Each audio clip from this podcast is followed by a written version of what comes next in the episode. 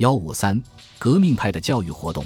资产阶级革命派的教育主张不仅与封建阶级的教育截然对立，而且在教育与救国的关系、教育目的等问题上，与资产阶级维新派存在着明显的分歧。在教育问题上，资产阶级革命派揭露抨击了封建主义的教育剥夺人权，阻碍人们在智力方面和物质方面的发展，使中国人民陷于穷苦愚昧的地步。他们要求进行革命的国民教育。通过革命教育培养人们的自治能力、独立品质以及适应现代社会的需要。资产阶级革命派在批判封建教育的同时，提出了倡女权和兴女学的要求。在这个问题上，资产阶级革命派比起改良派前进了一大步，不仅用民权思想批判封建专制主义教育，而且把它同反压制、反束缚的爱国革命运动联系起来。除了揭露和抨击封建教育的积弊，资产阶级革命派对洋务教育和资产阶级改良主义的教育救国思想也做了坚决的斗争。一九零七年，秋瑾在中国女报发刊词中抨击几十年的洋务教育无宗旨、无意识，其效果乃以多数聪颖子弟养成翻译、买办之材料，而多数学生更是以东瀛为终南捷径。以学堂为改良之科举矣。所倡洋务教育实际上没有最终摆脱中体西用的框架，带有深刻的封建性。针对一部分改良主义者片面强调教育救国而否定革命的观点，革命派表示坚决反对，明确宣布改造中国之第一步只有革命，不能颠倒革命与教育的关系。邹容说：“革命者，国民之天职也。”其根底源于国民，因于国民，而非一二人所得而私有也。欲大建设，必先破坏；欲大破坏，必先建设。此千古不易之定论。可见，革命派强调革命破坏，并不是为革命而革命，为破坏而破坏。他们所说的革命与建设新社会、新世界紧密相连。教育问题同样受到他们的高度重视。邹容说。吾柴今日所行之革命，为建设而破坏之革命也。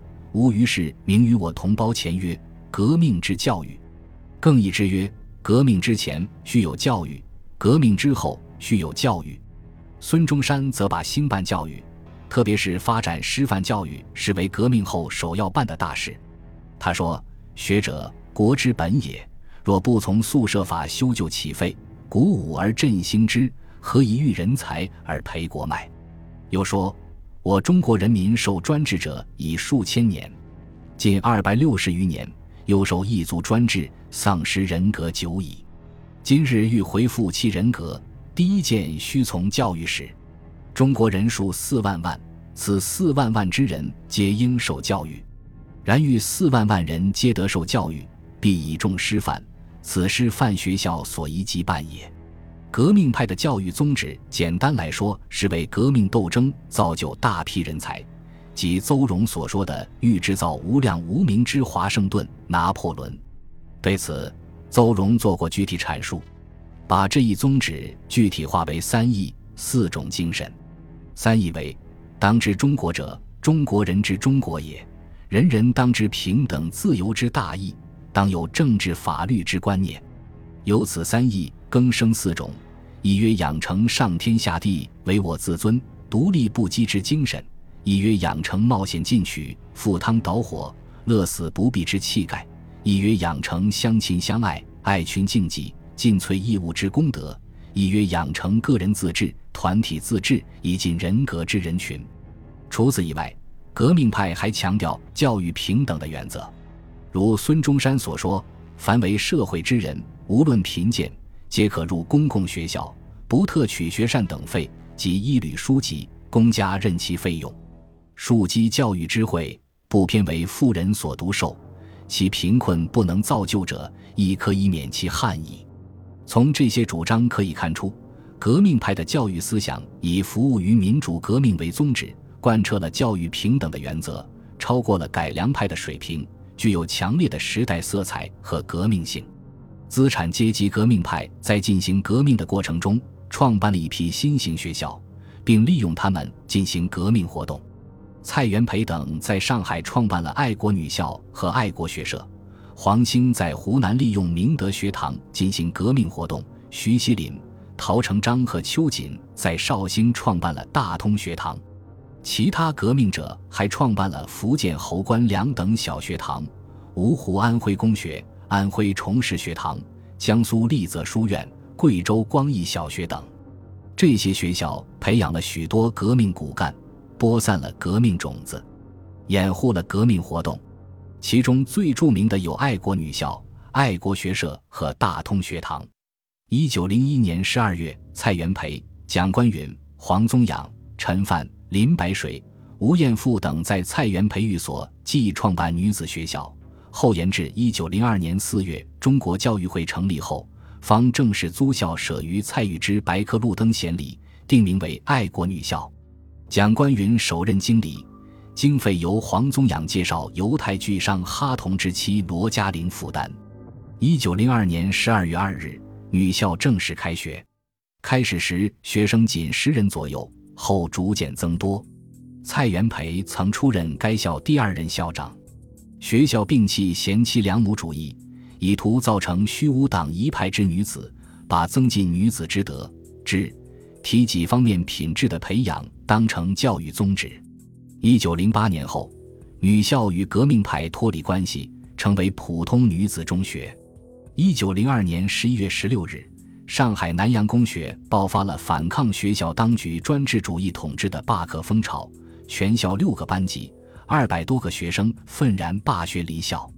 部分罢学学生请求中国教育会赞助办学，中国教育会决定募款设校，沿爱国女子学校之名与爱国学社，推蔡元培为总理，吴志辉为学监，章太炎、蒋观云、蒋维桥、黄炎培等为教员。学社设在上海泥城桥福源里中国教育会所。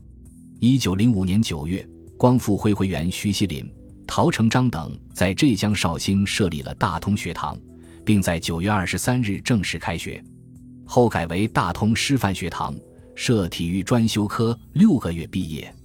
一九零七年，徐锡麟、秋瑾发动武装起义，该学堂是重要基地。起义失败后。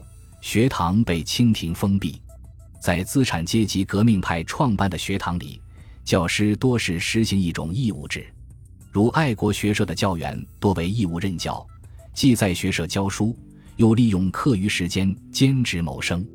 教员在没有任何报酬的情况下，仍旧热心教学，致力于教育事业的发展。在课程的安排上，军事体育课占有很大的比重。这也是资产阶级革命派所属学校具有的鲜明特色之一。当时的军事体育课主要是兵士体操和器械体操，前者多是进行军事步伐和枪械练习，以训练学生日后参与武装起义的作战能力；后者多为溜木、平台、铁杠、木马、秋千及跳远等项目的练习，以锻炼学生强健的体魄。以上特色在大通师范学堂表现得更为明显。此外，革命学校中的教学多用演讲式，鼓励学生自由讨论，以养成辩驳之风。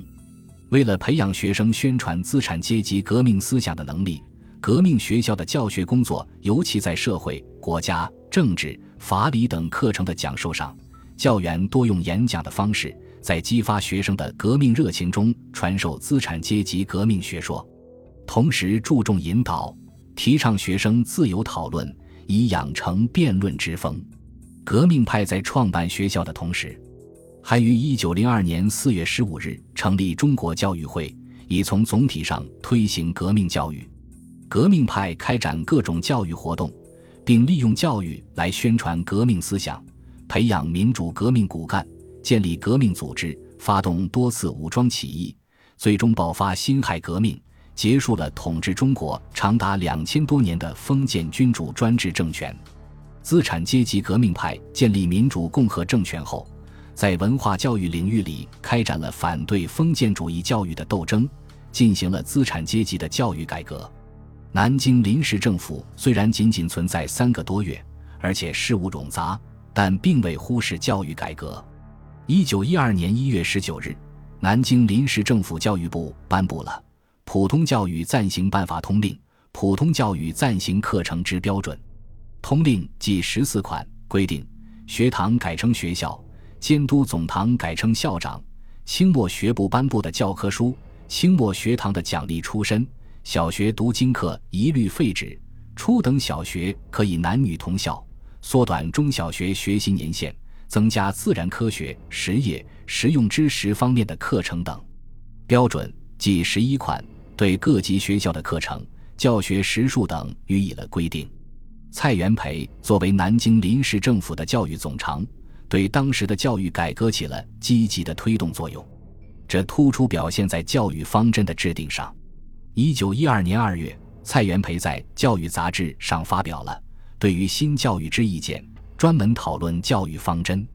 其后，他又提出了以军国民教育、实力主义教育、公民道德教育、世界观教育、美感教育的五育方针。对此五育方针，蔡元培做过详细说明，指出：“五者，皆今日之教育所不可偏废也。军国民主义、实力主义、德育主义三者，为隶属于政治之教育；世界观、美育主义二者，为超越政治之教育。”他强调五育的整体性，以人体为例，比喻说明：辟之人身，军国民主义者，筋骨也，用以自卫。